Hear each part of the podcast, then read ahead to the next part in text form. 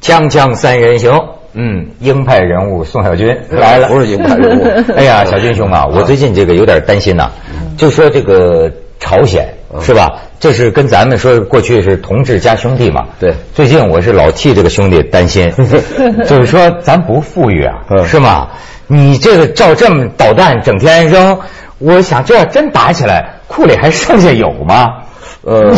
他们总共有多少啊？现在就是公开的报道啊，呃西方的情报说它有八百多枚导弹。哎但是有吗我对对，但是我跟你说，导弹这个东西啊，你看俄罗斯一年得打十几个，就是它哪儿玩儿啊不是它过期了，它必 须得就是快过期之前报废，哎，再有有一些是为了测试啊，哦测试一下，就是我测，就像你比如说你呃存的什么东西，得定期拿出来试试看嗯有没有毛病，这么存法。导弹应该是这样，就是特别是战略导弹，就打远的那种。当然，朝鲜这一次用的是这个呃战术导弹多，说马上又要打一个远的那个所谓的大浦东啊，上次咱们一块儿做的那个，说是卫星啊还是导弹，啊就那东西。这就是今天的报纸全部是这个，说打这个导弹是一个，第二个就是咱们《环球时报》头版说是要给这个金正日定的接班人是他三儿子，金正云。金正对云。啊，已经进了什么国防委员会了，好像就是说。对对对就是那我这是怎么个理路呢？就是说，为什么打导弹是给儿子接班呢？就是这个，呃咱们用老百姓的话解释啊。嗯就是按照这个逻辑，当然这个东西是韩国国防情报部出来的啊，啊情报院出来的这个消息啊，咱们就说韩国这个逻辑是这样，一般亚洲人呢比较喜欢这小儿子，朝鲜的逻辑啊呃，，不是，呃对，就是韩国的逻辑，啊韩国的逻辑韩啊韩国情报院透露出啊的啊消息，韩国逻辑，然后各个媒体都在转载，就是亚洲人比较喜欢这个小儿子，而且是小老婆的小儿子，谁说小老婆呃不能瞎说就就是三对老婆呃 对，啊他有这前后几任是夫人，是呃夫人嘛对，，嗯这你个们都挺客气的 呃，。对嗯，然后呢，呃，准备给他，因为他才二十五岁或者二十六岁，现在岁数也不清楚嗯啊，准备给他留个传家宝。那么送这原子弹呃，对对，这个传家宝呢， 就是和国家，这是韩国人说的啊。当然，就是说这事儿属实不属实，过几天就全部。你看那晚上，现在不是天热了吗？光大膀子那个就就路边上不是有那大排档吗？嗯你看那个就是四五十岁的那男的坐那儿喝啤酒，就晚上，嗯全是什么那个核导弹、朝鲜那个，全是这个，家伙，这是满大街都谈这事都是儿。兄兄兄兄弟家同志 啊，爱聊兄弟家的事儿。不，而且是咱们家门口的事，因为朝鲜跟咱们关系，我这个不能从你的这种呃专业的角度想，我觉得咱们一般看一看，就觉得确实咱们跟朝鲜的关系跟韩国的关系不一般，不一般它它因为从历史上，咱们好像比如说就这门口家门口这两个国家，一日本一韩国，咱们好像还真的是跟朝鲜老是。老去援助他们，老跟日本老发生冲突，老去打他们，嗯是吧？是对因为呃，就是说呃唐朝是去帮他们平平内乱去了，对然后明朝又去帮他们打倭寇去了，对咱然后他老跟咱们进贡，连朝鲜这名字都是朱元璋给起的，对啊，然后从呃种族上说呢，好像当然这个传说了，没法考证了，就是说。本来他们原来朝鲜半岛上就没人，就是咱们殷殷呃是殷殷朝对对灭亡的对时候，就说是这个殷纣王的一个什么呃落难的一个子孙呃一个亲戚到那儿去立的国，所以哦根本就跟咱们是同文同种嘛。端午节都是人家的嘛。 对对 那等于是，而跟日本的传说都不一样，你知道嗯吗？日本咱们就有这当然最损的一个传说了，就是说，据说是日本人怎么来的呢？就秦始皇的时代啊，说这个寻找这个长长生不老药，派了五十个金童、五十个玉女嗯到日本岛去寻，后来在结那果儿寻群呢奸群宿， 对，啊而且跟说跟当地的禽兽都一起交过，最后生出那 种禽你兽说多 损，对完全是侵犯人家嗯日本人朝。鲜这个，我确实觉得有点纳闷儿，因为我跟你讲句名言，我看这个他们的纪录片嘛，中央台那个《大国崛起》里边呢有一个高尔基文学院院长叶欣说了一这么一句话，嗯说这个如果当问题啊表现在你是要一碗粥还是要理论的时候，你通常会选择那碗粥。嗯你吃饱了，你就会去唱歌。去雄风宾馆唱 歌哎 梦幻境，他说：“但是呢，你要肚里没食儿，那你只有沉默。嗯可这韩朝鲜肚里没食儿啊，对对嗯他怎么这么不沉默呢？所以我就这都是连着的。我们上次我记得也是咱们仨做这节目，对我就说他有这是不是有这个镁光灯依赖综合症啊？就是说他肚里没食儿的时候，他要打几发导弹，引起你们都注意，我很危险，你们要照顾我的情绪，而且给我送点而啊食且儿我跟你来。说，我就我就我尤其关心我们同行的情况啊，我们要进行业务互相学习嘛，嗯我就发现完全表现出来是吃饱肚子，底气十足啊。对你看看咱们朝鲜电视台，我们作为业务学习的材料拿来跟大家这个分享一下人家的播播报。 이명박 역도가 지금처럼 동남 소련들과 합의를 짓밟고 외세 초동하면서 대결의 길로 나간다면 우리 생명 무적은 이 천명한 대로 백령식적 인근 반동들의 문풍들은 반동하고 개발 책동을 묵과하지 않을 것이며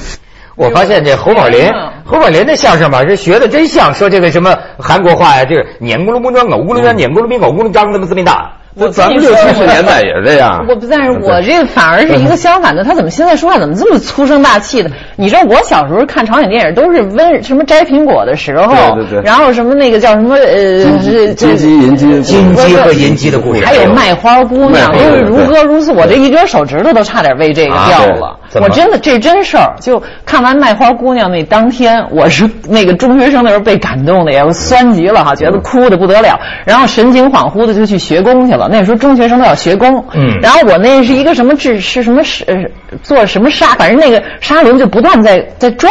我本来是应该在那儿去剪辑的，结果我就一走神儿，这这个机器就带着这个沙子就就越绞越紧。幸亏我旁边那师傅过了一剪刀剪掉，要不然这根手指头上半截儿没了。哎呦喂你！说多就是无歌等于无说打动人你心你呐记得卖花姑娘是什么故事吗？当时大约能记得，反正是一个非常的让你就是苦啊多少又苦，然后但是让你就是好几我张记手得我绢小儿时候是嗯吓着了，跟我妈在电影院这个卖花姑娘，我就我现在唯一留下的一个印象是地主婆怎么欺负那个小姑娘。哎呦，这这这就做噩梦啊！我都对，但是那个音乐我还记得特别清楚，就是他那音乐一起来，那哎个花来是不是是不是那么一个嗯音？我不会当时我我我给你听听一段音乐，金鸡和银鸡的故事，唤起咱们当年的这个回忆啊。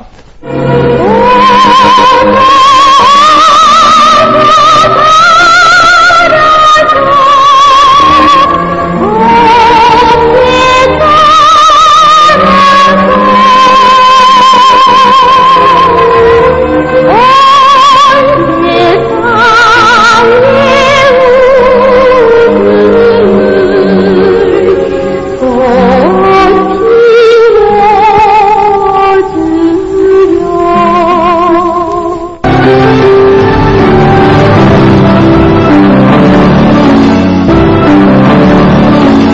小军兄，咱们这个兄弟现在怎么样？不是这这俩电影，我得表扬你们这编导、嗯选的太好了， 经典。就太能说明他们为什么又导打导弹又做核试验。对，我看怎么蔡李明博呢？对，就是他这俩电影的背景都是南朝鲜怎么黑暗，在这个坏人叛徒，就是像李明博现在不是说李明博是叛徒的这个呃统治下多么的黑暗，基本是这样的两个。他们好像觉得那个跳崖的那个卢武铉不错，是吧？对对对。跟他们要缓和。对，今天又给他发发夜店了嘛，对吧？啊那也就是说，这就牵扯到朝鲜历史，就是说四五年日本人统治了朝鲜三十六年，殖民统治撤走的时候，于是苏军占一半，美军占一半，就是所谓的三八线啊，咱们常说的。其实这个三八线是日军作战画的线，这边呢是关东军北边。对中中国东北啊，那边是日军的本部的第十区方面军，后来干脆就以这个线两边站着。那么苏联这边呢，有很多呃，包括金日成啊、金正日的父亲这些游击队啊，打倒地主啊、解放啊，要搞社会主义运动嘛，原来要呃也要清除汉奸啊，汉奸汉奸。那么有一些地主就跑到韩国这边去，就跑到南边去了。美国这时候呢，要觉得这是美苏对抗嘛，冷战，就是说觉得没有部队，因为美国在这驻军是二十四军，就是打冲绳的那支部队，他要迅速组成一支韩国的部队，但是组成韩国的部队找谁呢？于是就找了，比如说八千个，当时有伪警察，有五千个就编制起来了，还要培训一些军官，军官是专业人员啊，怎么办呢？就从日本的关东军里的朝鲜人选了一批人，这个，比如说我举个例子，第一波的这个学英语的，因为要跟美国人学美国这套军事嘛，班里是一百一十个人，其中八十七个是日本的军官，哦就是日朝鲜人在日本那他们关东地区永远也学不会对日本人的 英语 对，然后在这里边呢，这样的一个政府起来之后，韩呃就是朝鲜人就认为他是一个伪政府，对吧？因为他确实屁股不干净，再加上他还有一些财阀，有一些通日嫌疑的有一些财阀，后来包括什么现代啊什么什么，其实德国人这个问题是解决了，但是韩国就永远解决不了这个问题，这也就是北。北方就是朝鲜北方的一个政治正确性的一个，就是理政权合法性的一个永远的理据。嗯就是说你们这帮人没有为这个民族、国家独立、解放流过一滴血，牺牲过一个人，而且你们还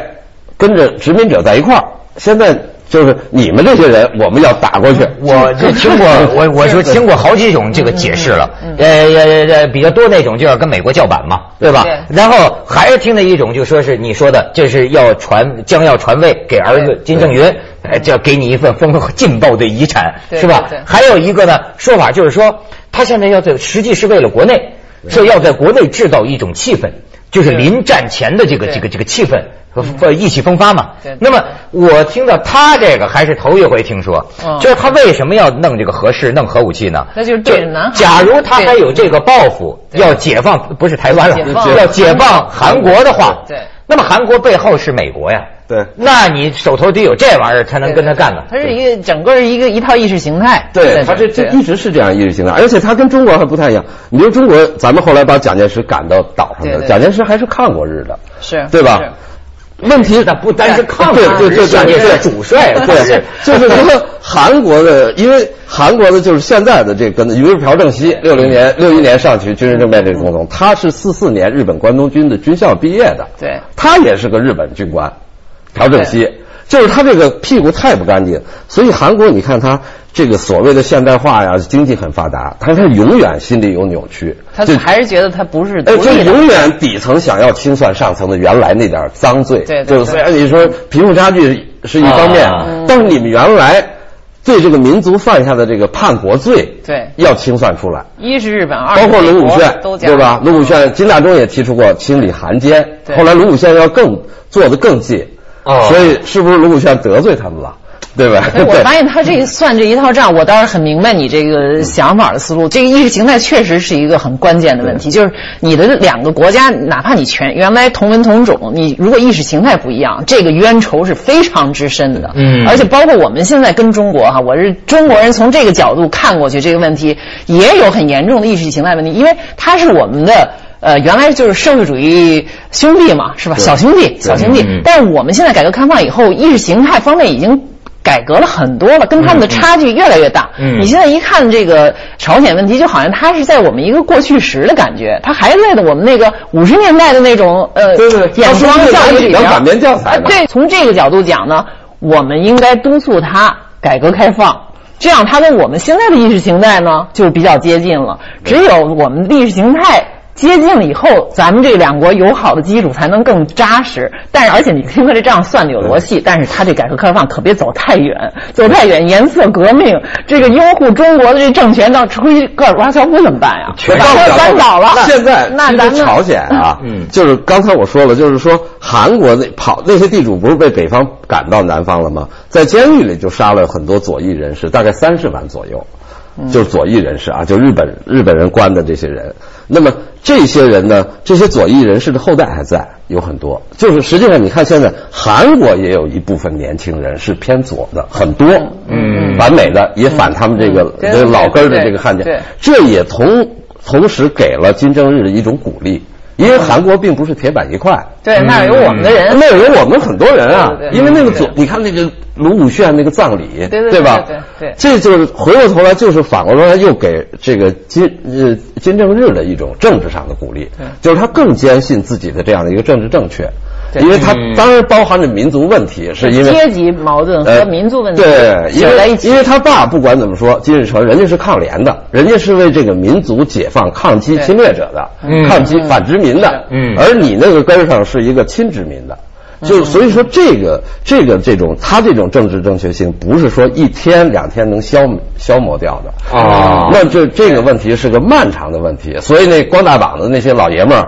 还嗯得且说呢。那张老师，国际方面什么反应呢？国际就是从美国的报道，他比较担心的是，比如说啊，一个一个担心就是说跟伊朗的关系问题，嗯因为他一直你这最清楚是吧？就是说他朝鲜这制造核武器以后，最后他跟伊朗，比如他可能去把这些核技术卖给伊朗，交换啊交换交换以后，那那那那伊朗要要有核武器，那不是那美国还不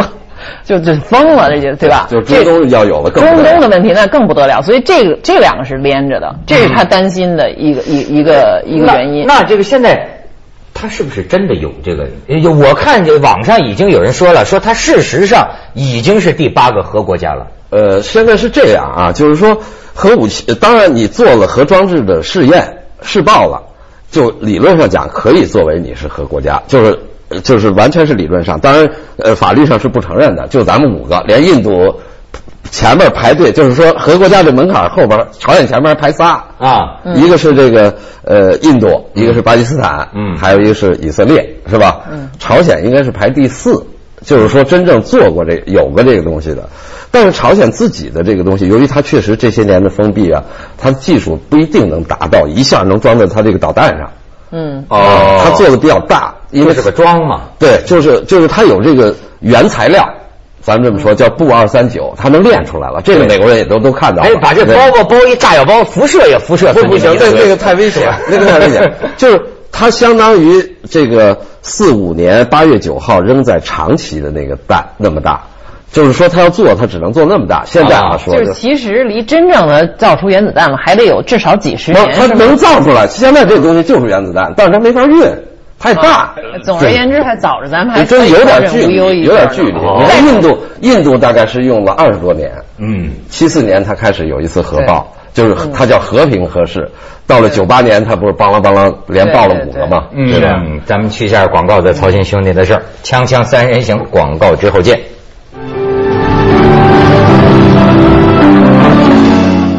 你说，其实你说光膀子老爷们儿哈，我觉得他聊啊，大家其实都有个共同的感受，就说像朝鲜这么活着，是不是也是一种活法儿？你可真的拿拿他没办法儿，就是魂不吝是吗？你说你你知道我我我老想起我爸爸，我爸爸一辈子吃亏，就吃的什么亏呢？他在厂里就就是比如说工程师，我给你举个最简单的例子，比如说厂里规定，你这工程师，呃，你你呃不能到外边厂里去当顾问去，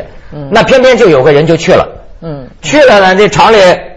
也就这么地了。对我爸是个是个较真儿的人，就就是说，嗯其实让大家挣点钱是好事儿。可是问题在于啊，你厂里你有规定，你不许去做对，那为什么这孙小军就能去做呢？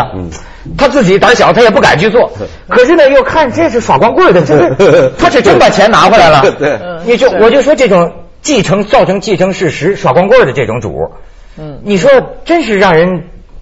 因为朝鲜是这也样是国家呢，对，因为朝鲜一个是它前面自己，刚才我们说的有闭环系统，它有一个意识形态的逻辑，对他认为这样他是有在理儿，就是大理儿上我在理儿啊我我嗯我对你凭什么你们都都有，我不能有，对吧？这是国际的范围内。第二个说我们上次打的是卫星，你要制裁我，你得道歉，你不道歉我就不断的这个。但是美国人最担心的是下一步是什么呢？就是朝鲜那个宁边，就是他那个生产原子弹材料的那个地方，那个核工厂那个地方有一个烟囱，天天盯着，看那烟囱冒烟没有。对，嗯冒了怎么办？冒了，它就就是是开始生产核材料，就是在小半布成什品。期间，好像呃一度达成过一个不是协议，还那有个在克林民顿边，九四年呃，那么四早年呢十月份，曾经就说这民边就可以，对，宁边关就是对当时关呢，是因为九四年克林顿就是做的比，民主党是比较会做事儿，跟跟这个金正恩说的，咱们就达成协，那时候金日成刚去世，达成协议。我用两个清水反应堆，也是核对嗯核反应堆，来换你这个，你把这个拆了，我给你弄俩，因为朝鲜是没电，你说他老闹旱灾啊，啊它主要农田水利不嗯哦对行对对，然后它那个煤矿特别原始，呃，铁矿，其实它有不少好的矿石啊，什么都不错，水电也发展不起来。这样的话，就给他两个这个，当时也都达成了，就这么弄着弄着弄着，到了九八年的时候，有人《纽约客》的一个记者嗯，西蒙赫什嗯写了一篇文章，说这朝鲜呀、跟这个巴巴基斯坦的这卡迪尔汗，就这个核武器之父有勾结。哦这卡迪尔汗了去了朝鲜十三次，给了他们另外的东西，就是除了宁边这儿，他做这个我们叫布二三九是一种核材料啊，给了他一些技术，他要浓缩铀。这大家都听说过，浓缩是另一种，就是做小男孩儿原子弹的那种材料。哦美国当时做俩嘛，一个小男啊孩儿，一个胖子，啊胖子是两种材料啊就是那个。于是当时九八年的时候，共和党占多数，正好是对国会嗯中期选举完了，哎，这就就开始克林顿的后期就开始跟朝鲜闹别扭。嗯等小布什一上来，那那那换那事儿咱不算了，啊不算是朝鲜说你不算了，我我这也开，我这冒烟儿对我这哐哐哐，然后咱们在二零六年什么合适，第二前两天的合适。那但是他呢，朝鲜有一个有一个特点，就是他自己有两千六百万吨的油矿，天然油矿。两千六百万呢、对，哦两千六百万吨的油矿矿石啊，啊这东西得还得炼啊啊，又得炼。当然有一套提炼，咱就不说 了啊。提炼那东西，那再后说我们更晕了啊对这，提炼那东西有一烟筒，嗯，它得提炼那工厂得用电呀，啊有一煤电厂，那烟筒冒那水蒸气，啊就天天盯着。韩国说冒了，美国说没冒，就前两天，啊。美国说没冒。嗯美国那个那个军控协会登那网站上了，把 那照那个照片那我觉得金正日可以戏耍一下美国人，点点柴火让他冒一 冒。